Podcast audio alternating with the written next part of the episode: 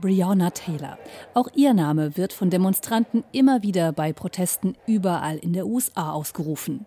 Am Wochenende gab es Gedenkfeiern zu ihren Ehren, denn die schwarze Notfallsanitäterin aus Louisville im Bundesstaat Kentucky wäre dann 27 Jahre alt geworden.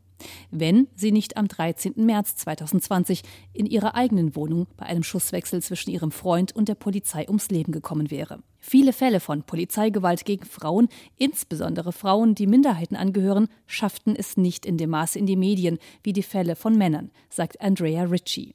Die Anwältin hat über das Thema ein Buch geschrieben. Sie sagt, insbesondere wenn die Frauen schon Opfer von zum Beispiel häuslicher Gewalt wären, bleiben sie oft unsichtbar. Police violence against survivors of violence often takes place away from public view, cameras and cop watchers. Polizeigewalt gegen Gewaltopfer bleibt oft im Dunkeln, denn sie findet statt fernab der Öffentlichkeit, von Kameras oder Beobachtern der Polizei. Und wenn die Fälle öffentlich werden, dann werden sie in die Schublade der häuslichen Gewalt gesteckt. Ein Frauenproblem und kein Problem, das etwas mit Racial Profiling zum Beispiel zu tun hat oder Polizeigewalt, denn das gilt als ein Männerproblem. Das sagt Ritchie im Gespräch mit dem Radiosender NPR. Eine Studie der Washington University in Zusammenarbeit mit der Polizei in St. Louis zeigte, dass schwarze Frauen die einzige Bevölkerungsgruppe sind, in der die Mehrheit ihrer Mitglieder bei Tötungen unbewaffnet ist, nämlich zu über 57 Prozent.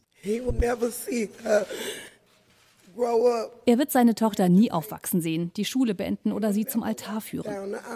Das sagt Roxy Washington unter Tränen, die Mutter von George Floyds Tochter Gianna, Sie gehört zu den wahrscheinlich hunderten schwarzer Frauen, die quasi indirekt von der Polizeigewalt betroffen sind. Als Mütter, Partnerinnen, Ehefrauen und Töchter von Männern, die durch Polizeigewalt gestorben sind, wie eben George Floyd.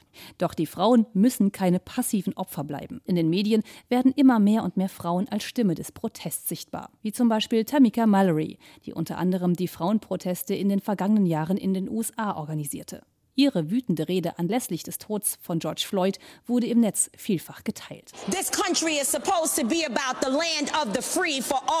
Dieses Land sollte das Land der Freiheit für alle sein. Doch das gilt nicht für Schwarze. Ihr redet über Plünderungen. Amerika hat schwarze Menschen und die amerikanischen Ureinwohner von Beginn an geplündert.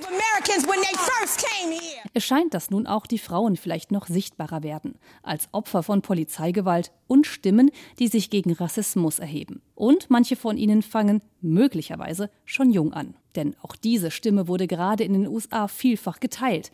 Es ist die sechsjährige Tochter von George Floyd, die beim Anblick der Proteste eine spontane Reaktion hatte.